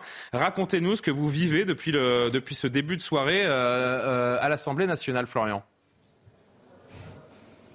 Oui, Julien, on vit cela en direct puisque les journalistes ont euh, euh, la possibilité euh, d'entrer dans l'hémicycle et d'assister aux différents débats qui ont lieu dans cet hémicycle, dans ce qu'on appelle la tribune presse. C'est pour cela que je vous, relais en direct ce qui se passe maintenant depuis 19h50 et le début des débats autour donc de ce texte qui a été proposé dans le cadre de la niche parlementaire. je vais me permettre justement d'interrompre mon duplex car vous allez suivre en direct ce qui se passe justement ici à l'Assemblée nationale où les députés euh, d'outre-mer vont s'exprimer justement sur la réintégration des, soignants non vaccinés. On va le faire à plusieurs fois si vous êtes d'accord et merci à vous d'être là. Nous assistons à quelque chose de tout à fait effroyable et indigne euh, d'un Parlement français. Nous avons vu euh, le gouvernement et les députés même s'allier pour mettre en place une solution pour empêcher à la loi d'arriver la proposition d'aller jusqu'au bout. Alors que nous étions en train de porter simplement pas seulement les Outre-mer, mais aussi des Outre-mer, Alors, aussi d'autres parlementaires. Je me permets d'interrompre cette prise de parole parce que là, on est vraiment sur le débat technique des députés qui parlent de, de cette obstruction de la majorité de, de faire voter leurs euh, leur propositions. Nous, c'est vraiment, et on retrouvera Florian parce que parce qu'on on a besoin d'entendre ces réactions. On les rejouera dans, dans nos journaux pour comprendre euh, le débat. Moi, je voudrais vraiment qu'on reste euh, encore une fois sur la forme et on va entendre d'autres d'autres séquences de ce qui s'est passé aujourd'hui. François, je, François Pupponi, je viens vers vous parce que vous êtes l'ancien député autour de cette table. Franchement, quel spectacle désolant, encore une fois. Depuis que cette mandature a commencé, on se dit qu'il euh, y a une, une forme de, de, pourrissement à chaque fois qu'il y a des propositions de loi. Et souvent, on a beaucoup invectivé, euh, nous, euh, les députés LFI, qui, euh, qui ont pris un malin plaisir parfois à pourrir les débats. Là, on n'a pas encore bien compris d'où ça venait et dans, quelle, euh, dans quelles conditions les premiers échanges malheureux ont pu avoir lieu mais c'est pas le spectacle que les Français ont envie d'avoir. Moi, ça fait longtemps que je dis qu'il y aura une dissolution et qu'on ne peut pas tenir parce qu'en de toute façon, physiquement, ça ne tiendra pas. Ils sont dans l'hémicycle toute la journée, ça s'insulte, ça parle, ça crie. Il y a beaucoup de députés inexpérimentés qui interpellent. Là, le, le mon collègue Serva, que je connais bien, a tort. C'est son premier mandat? Non. Non, non, non, c'est son deuxième mandat. Il a tort. Il était dans la majorité avant. Il perd complètement ses nerfs. Hein. Oui, mais vous savez, il est, il est il minuit. connaît la... il, il, est minuit. Ils ont travaillé depuis lundi matin. Ils ont commencé ce matin. Ils sont à bout de nerfs. Ils viennent de reprendre. Ils en peuvent plus. Moi, j'ai des collègues qui me disent, on est, on est essorés. Enfin, ils ont fait six mois qu'ils sont là. On est essorés. Mais vous sortez. Bon. Oui, mais il est en train, le problème, il défend des amendements, donc il est obligé. Le, le problème, c'est qu'il répond maladroitement, et ben, c'est du maire normal, à quelqu'un qui l'interpelle en permanence. Et c'est ça qui est insupportable dans l'hémicycle. Et c'est pour ça que je pense que ça va, tout ça va très mal finir. Il y a des huissiers qui se sont séparés. Enfin, moi, ça fait longtemps que j'ai pas vu un risque de bagarre dans l'hémicycle.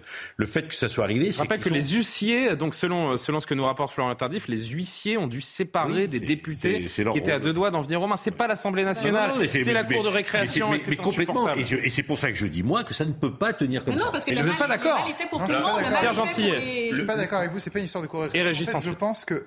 Alors déjà, on a connu des situations tendues, vous l'avez rappelé. Moi, je me souviens d'une séquence, enfin, j'étais, j'ai jamais été à l'Assemblée, mais je me souviens d'une séquence avec Dominique de Villepin, notamment, euh, vis-à-vis de François Hollande. Je crois que c'est sans doute une des séquences les plus chaudes que j'ai vues à la télévision, donc il y a déjà eu des séquences chaudes. Pour autant, je suis d'accord avec vous. Sous ce second quinquennat, euh, c'est vrai que la Chambre est particulièrement agitée, mais il faut bien comprendre aussi une chose, c'est que l'Assemblée, elle est à l'image de la société française. C'est une société française tendue, fracturée, euh, avec des camps qui se haïssent. Et je, je, je ne suis pas en train d'approuver euh, quoi que ce soit de, de ce qui se passe ou de l'insulte qui a été. Je pense que c'est le devoir des députés d'être un petit peu J'essaye- au-dessus de la mêlée également. Évidemment, mais Justement, je de ne passe pas mais rentrer dans Je ne parle pas de ça, je vous dis simplement, Hum. justement, c'est révélateur, mais il faut bien comprendre aussi que notre société est de plus en plus violente, de plus en plus violente dans les mots et de plus en plus fracturée. Et ça, c'est- c'est un des révélateurs sur un sujet, rappelons-le, explosif. Oui, c'est quand même le sujet de la réintégration des non-vaccinés. C'est tout ça autour, Voilà. Et- évidemment, d'un sujet, et- en effet, vous faites bien de le rappeler, extrêmement sensible, dont on voit qu'il clive encore un maximum. Hein. qui euh, concerne aussi énormément les, les députés d'outre-mer, parce Bien que c'est c'est vraiment ça C'est aussi. vrai, c'est vrai. C'est quelque chose qui pour eux et leur tient à cœur. Euh, donc là, il y a, euh, il y a, il y a, une- il y a vrai, véritablement un affrontement avec euh, avec la majorité euh, présidentielle, quoi, en fait. Et, et- et c'est un peu normal quelque part, parce On que va- la France, on le rappelle, avec la Grèce, c'est le dernier pays en Europe à, à ne pas avoir réintégré soignants non ses soignants non vaccinés. D'ailleurs, sur le fond, on, on pourrait en discuter parce que. Et on en discute de moins en moins parce qu'en fait, on se rend compte que maintenant, Bah parce que, la on en majorité des de moins en Parce que déjà, on, on a compris que c'est quand même une infime partie des, euh, des soignants dont, on, dont on parle.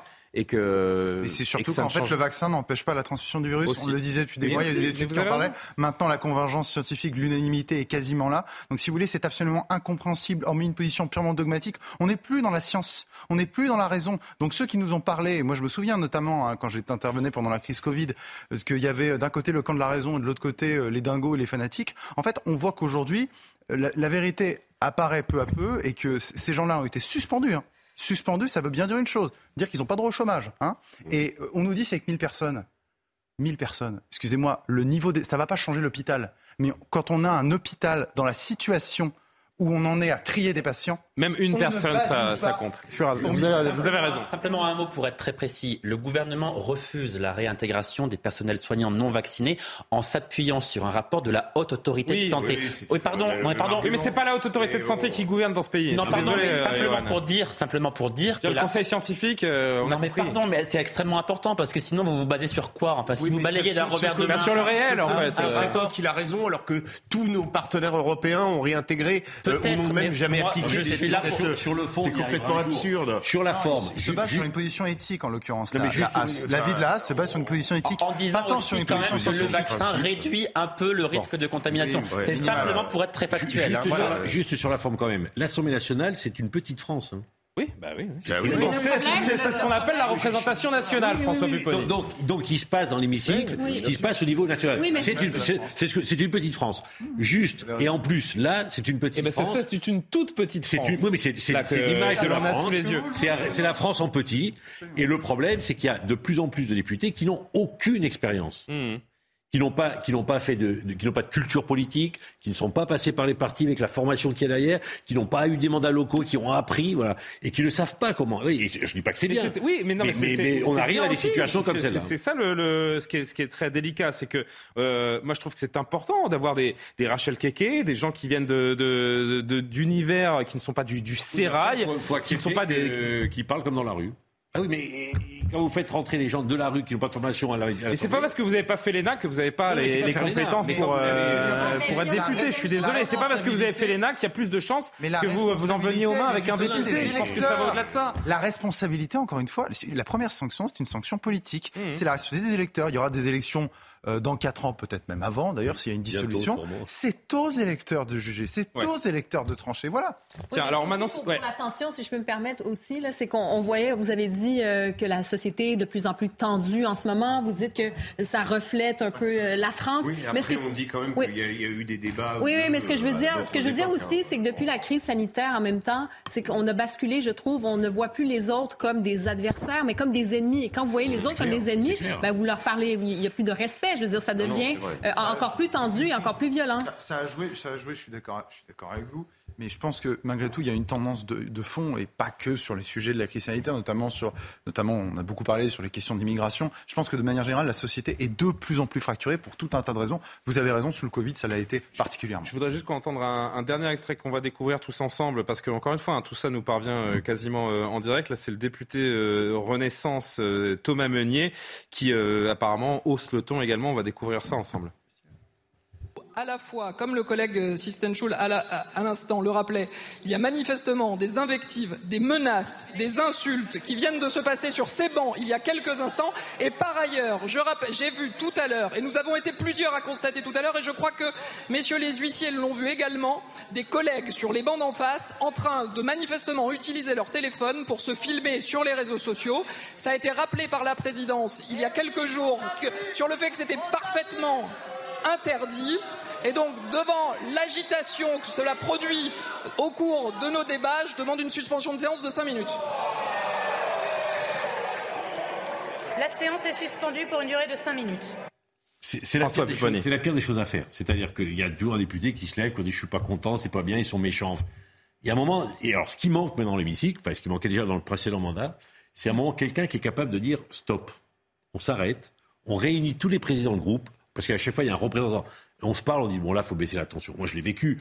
À un moment, ça quand vous avez des dizaines de députés comme ça qui rentrent dans une non, mais ça de, de, folie Et là, il faut qu'il y ait, un chef qui dise Richard Ferrand savait faire ça. Voilà, stop, on arrête, on suspend l'hémicycle, on convoque tous les présidents de groupe et on dit allez, on va, on va à la catastrophe. Et on se calme ça calme les choses, chacun reprend ses troupes et on se remet à travailler. c'est pas Yael Bonne-Pivet hein, qui est au perchoir, c'est euh, une vice-présidente. C'est une Mais c'est pas elle de le faire. C'est vraiment les, responsables du groupe sur le texte. Oui, mais c'est à la présidente de séance de, peut-être convoquer, et suspendre, convoquer les présidents de groupe et peut-être essayer de mettre tout le monde d'accord parce que parce que parfois ça dérape. ils, savent que ces débats sont filmés, que, que les Français ont accès aux images. Franchement.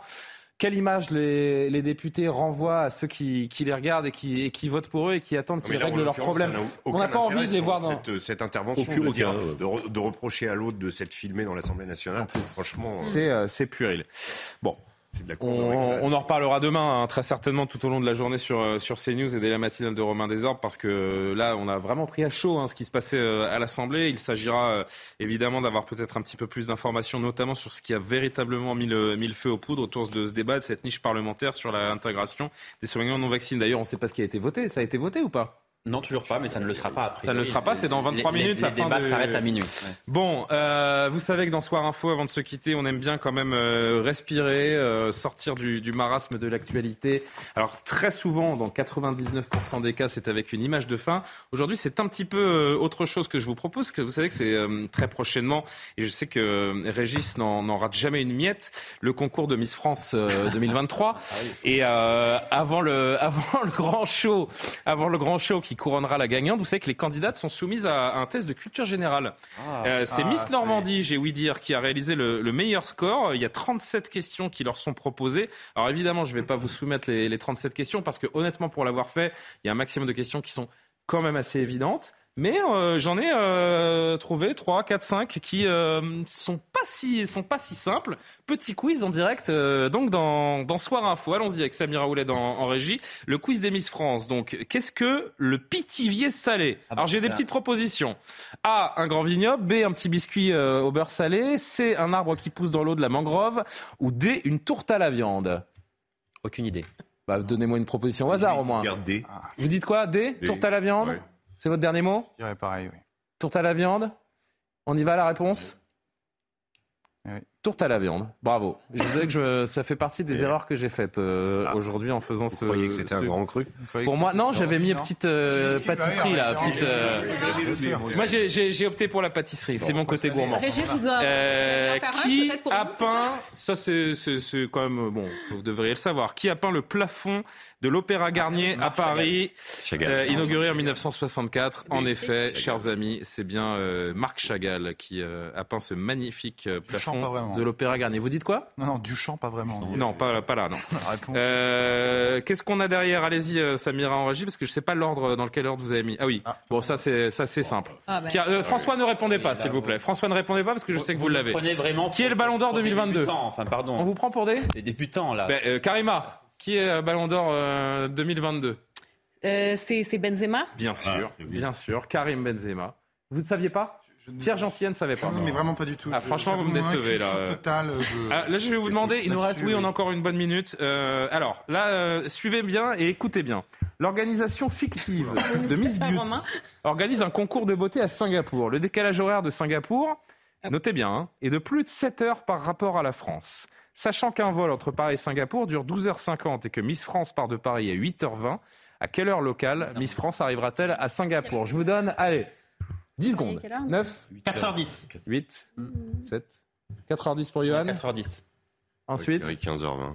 15h20 pour Régis. Les autres ne veulent Ouais, pas euh, prendre de risques. J'ai loupé l'avion, moi non plus. Qui a répondu bon Régis ou Johan? Réponse. Ah, bravo. C'est Johan Usaï. Bravo Johan. Bravo, vous êtes embauché à Omerta. Euh, lequel de ces mots, c'est la dernière, allez, une toute dernière ensemble, lequel de ces mots existe Existe. dans la langue française? A, obnubilé, B, omnibulé, C, omnibulé avec deux L, D. D, omnubilé, Omnubilé. Omnubilé. Omnubilé. D. D, B, B, B, B. Non, D.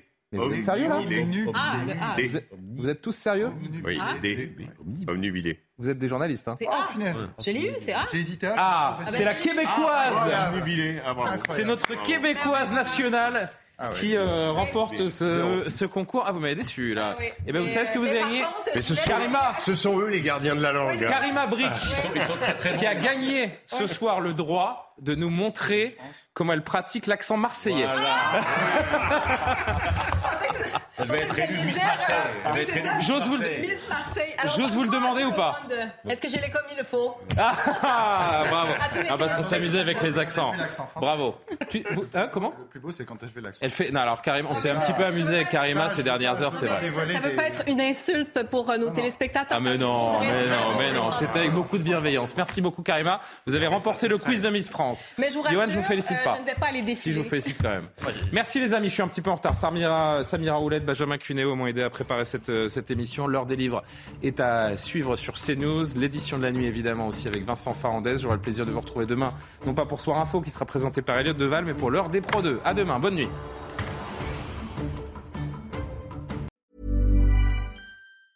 Hey, it's Paige DeSorbo from Giggly Squad. High quality fashion without the price tag? Say hello to Quince. I'm snagging high-end essentials like cozy cashmere sweaters, sleek leather jackets, fine jewelry, and so much more. With Quince being 50 to 80% less than similar brands. And they partner with factories that prioritize safe, ethical, and responsible manufacturing. I love that. Luxury quality within reach. Go to quince.com slash style to get free shipping and 365 day returns on your next order. Quince.com slash style.